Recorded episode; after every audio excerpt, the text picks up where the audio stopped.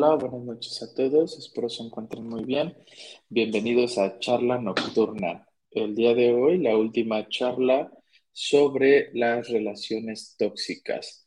Por aquí eh, es nuestra tercera charla, dando seguimiento a este, e, este tema, ¿no? De, de relaciones tóxicas eh, y no solamente en cuestiones de pareja, sino también cuestiones laborales, cuestiones de familia, amistades, etc. El día de hoy, eh, para cerrar esta,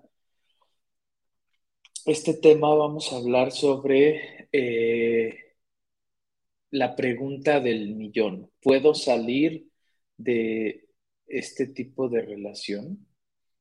¿Cómo salir de este tipo de relación? ¿no? Para eso, bueno, vamos a manejar algunos puntos muy, muy importantes y sobre estos puntos, pues primero me gustaría recapitular un poquito eh, en esta parte, diferencias entre una, eh, un amor sano, un amor tóxico, si es que podemos incluir en esta parte la palabra amor, pero bueno, eso ya, es, ya sería una, este, un tema distinto. Hola, hola, buenas noches. Por aquí, bueno, un versus entre eh, una cuestión, una relación sana y una relación tóxica. Eh, la parte de desarrollo, desarrollo del individuo o de los individuos que están ahí en el amor, en la parte de una relación sana, pero en una relación tóxica se vuelve una obsesión por la fusión como prioridad. Es decir, no tengo planes individuales, sino tenemos planes, son nuestros planes. Y normalmente va siempre uno este, imponiendo esta parte. Apoyo mutuo, el espacio para cumplir metas que permite crecer al uno o al otro. Esto en una relación sana. En una relación tóxica, bueno, la necesidad de la compañía constante. Eh, y todo esto visto desde la perspectiva de una prueba de amor, una prueba de fidelidad, por ejemplo, en las amistades, de, ah, es que eh, si te quedas conmigo, me demuestras que eres de verdad mi amigo o mi amiga. O en la familia, cuando si no estás conmigo, estás contra mí. Muchas veces ha pasado esta parte. Intereses propios se mantienen y otras relaciones significativas. Es decir, aquí podemos tener o mantener amistades, compañeros, eh, sin que intervenga esta parte eh, de la otra persona, ¿no? Y en la parte tóxica, bueno, sin intereses propios, negación de antiguas o nuevas amistades, nuevas relaciones, eh, en, una relación sana se aceptan decisiones y este, cuestiones de personalidad. En una relación tóxica se muestra un rechazo hacia la conducta y la constante, eh, ¿cómo decir? La constante búsqueda de que la otra persona cambie, pero siempre creyendo o diciendo que terminamos aceptando. También en el, eh, hay en una relación este, sana esta parte de comprensión, es decir, entienden a la otra persona y en una relación tóxica pues se vuelve algo condicionado. Acepto solamente y siempre y cuando satisfacen o yo saco algún provecho de esto. Entonces, bueno, son algunos de los indicadores de esta parte de la relación tóxica. Reconocer una relación tóxica, como lo habíamos mencionado en, otro, eh, en la otra transmisión, en la otra charla, es más difícil de lo que uno cree, es más difícil de lo que parece. Y esto es lo que hace que se vuelva eh, un poco complicado y que exista esta parte de el por qué no salgo, por qué estoy ahí. Primero, el primer punto para poder salir de una relación así, porque claro que se puede, claro que, que se puede salir de una relación tóxica, es aceptar que tengo una relación así. Porque si yo sigo en esta parte de negación y justificando a la otra persona, justificando su conducta, su comportamiento, no voy a poder eh, salir de ahí. ¿Cómo voy a afrontar algo que digo que no existe? ¿Cómo voy a afrontar algo que niego rotundamente? Entonces, ese es el primer paso. Eh, y es uno, vamos, el fundamental, ¿no? ¿Por qué? Porque al final del día esto no es sano y no nos hace felices a, ambas personas, ¿no? O a los involucrados dentro de la relación. El segundo punto que tenemos que hacer es empezar a, enfrentar estos miedos. Recordemos que la vez pasada hablábamos sobre eh, que uno de los motivos por los cuales no salíamos de una relación así es porque teníamos miedo, miedo al que dirán, miedo al que va a pasar, miedo al que voy a hacer. Todos estos miedos nos frenan. Y el el siguiente paso, después de que aceptamos que tenemos una, relación, es empezar a enfrentar estos miedos.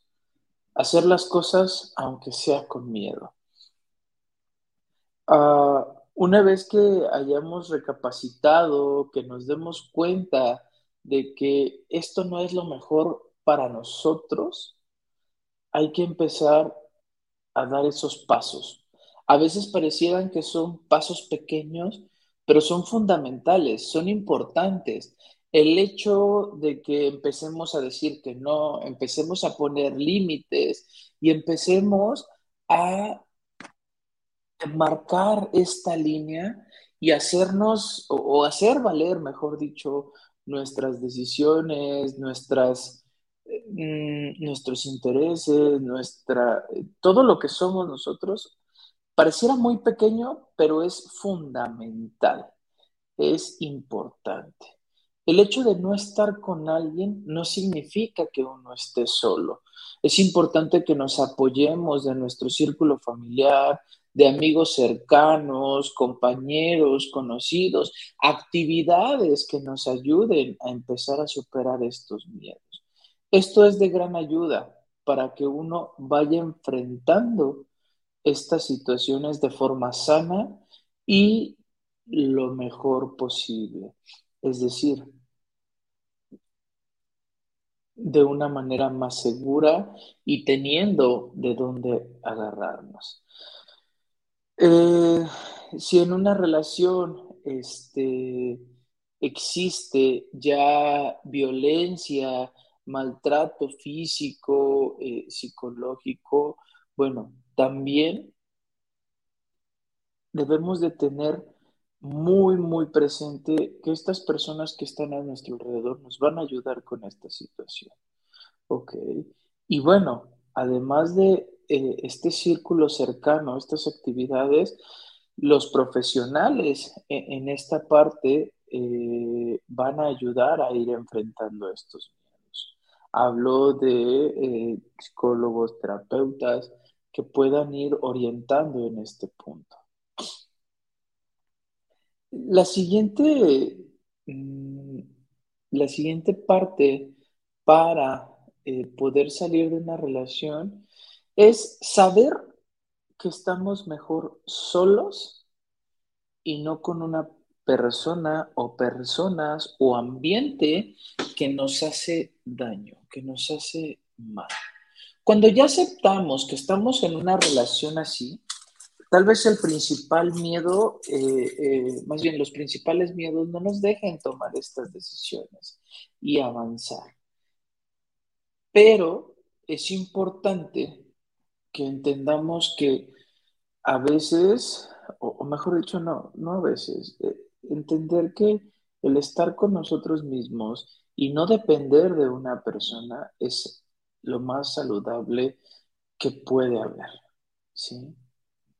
Buscar una relación es para hacernos sentir felices. No vamos a buscar a alguien que nos complemente, a alguien que llegue a completarnos, porque nosotros estamos completos. No necesitamos de una persona que sea nuestra media naranja o, esta parte cultural, porque al final del día nosotros ya somos valiosos, estamos completos, tenemos sueños, tenemos metas por sí solos. ¿sí? Y ahí es donde tenemos que encontrar, es donde tenemos que dar esta parte de decir, es mejor estar solo y no con una persona o personas que nos hacen mal. Oye, César, pero es que dejar a la familia, eh, ¿cómo voy a dejar a la familia? Porque hay familiares con esta parte tóxica, ¿no? Esta parte que no nos hace bien. Bueno, pues hasta las hasta los árboles familiares necesitan podarse. Por aquí este, nos comparten, eh, las medias naranjas no existen. Totalmente de acuerdo. Eh, no estamos dependiendo de una persona, no tenemos que depender de una persona para estar completos. Yo siempre les digo, es una persona y es otra persona la que es una relación, por ejemplo, en el caso de las parejas, uno más uno son dos, simples matemáticas, ¿no?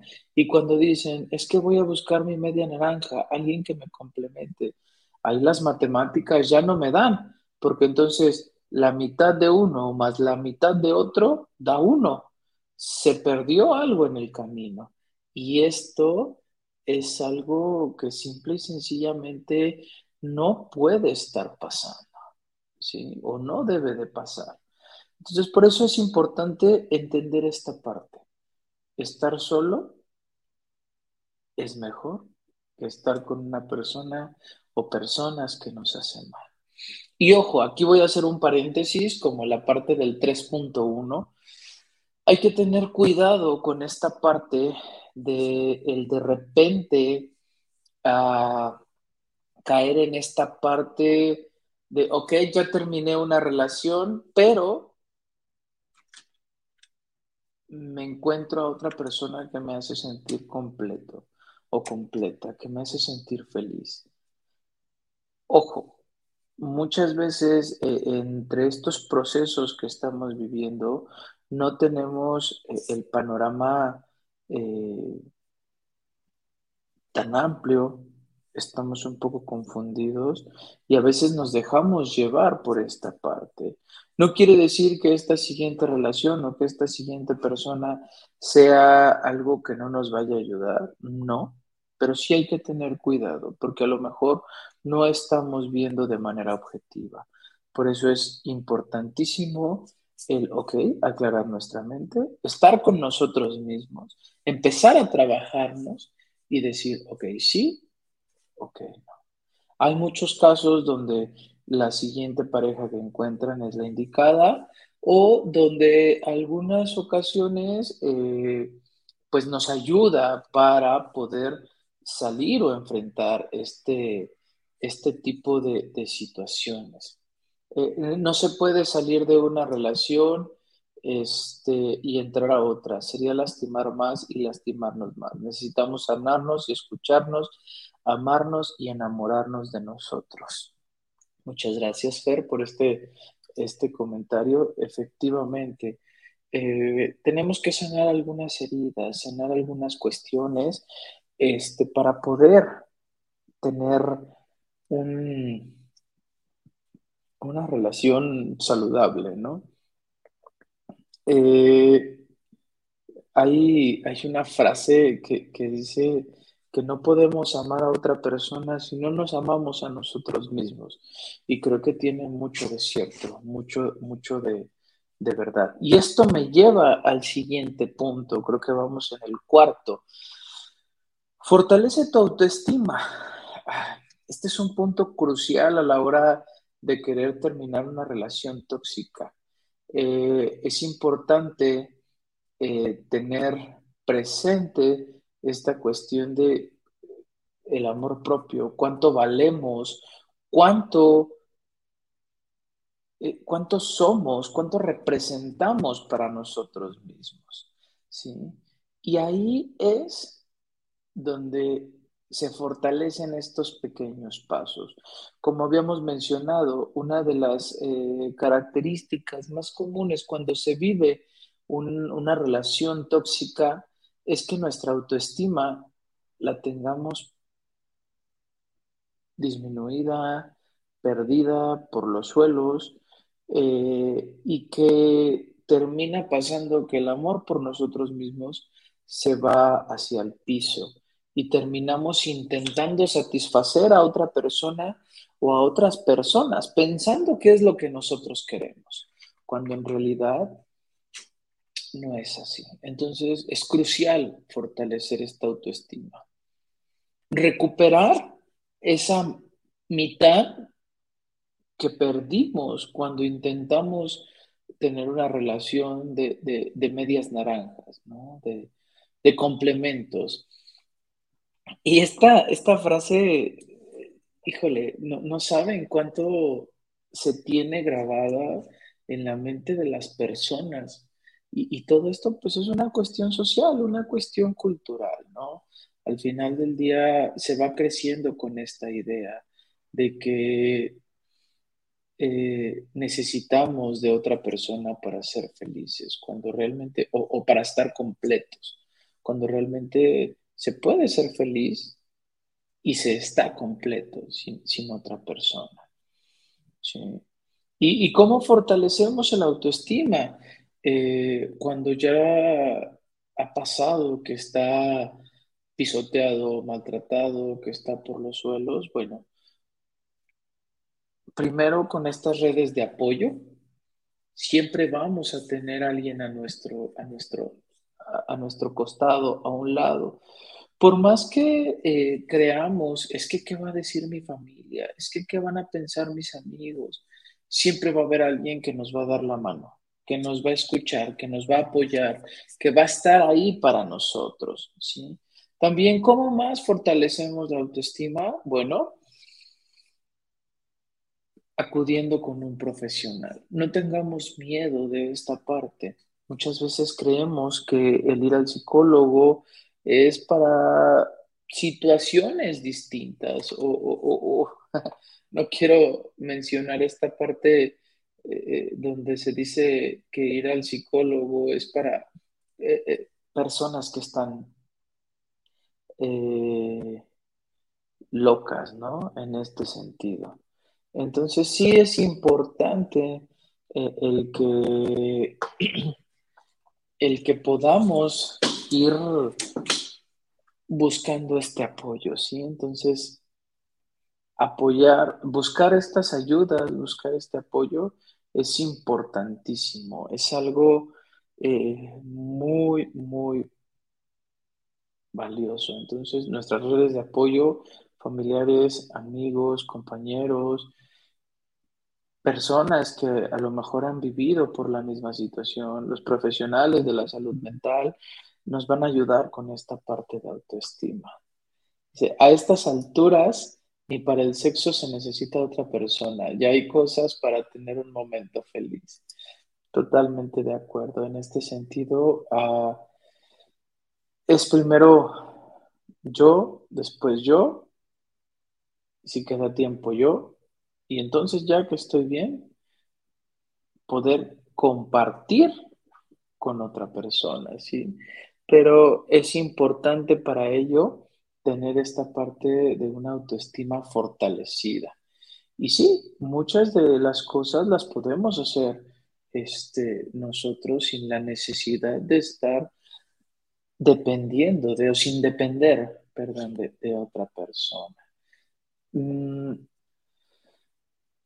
el siguiente punto, aceptar las emociones.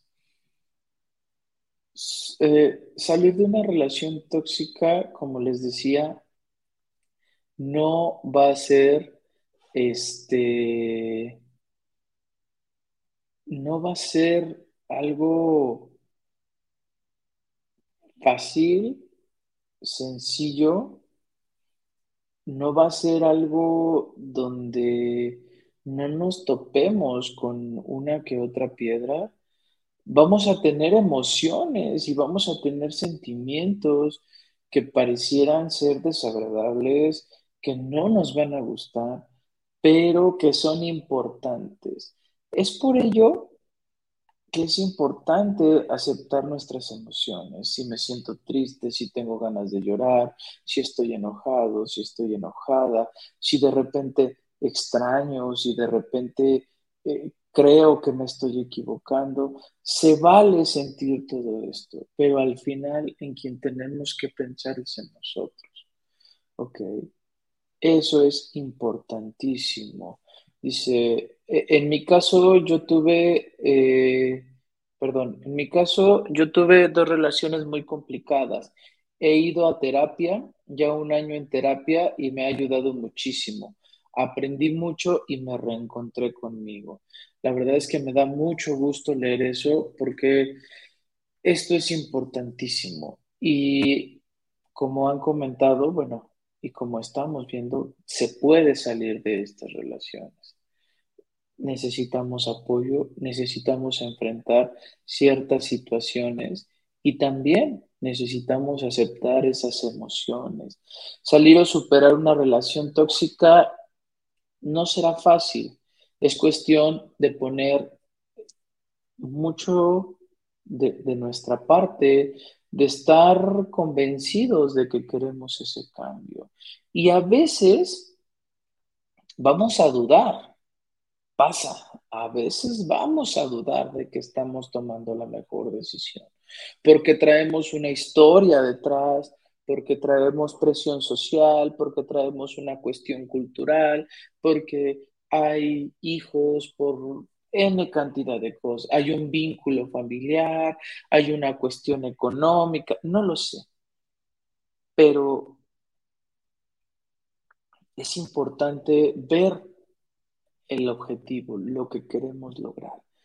Si no tenemos en mente esta parte,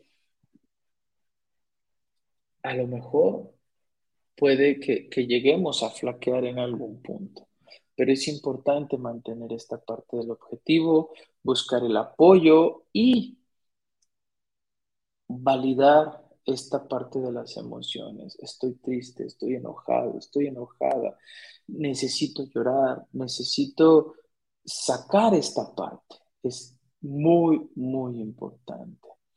¿Sí? Las emociones son naturales en el ser humano, así que será normal que se sientan momentos de tristeza y enojo intenso, pero piensa que es parte del proceso de la ruptura.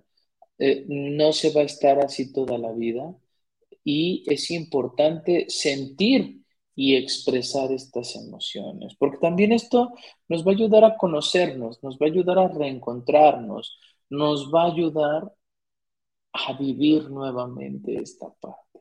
Porque también eso es algo importante.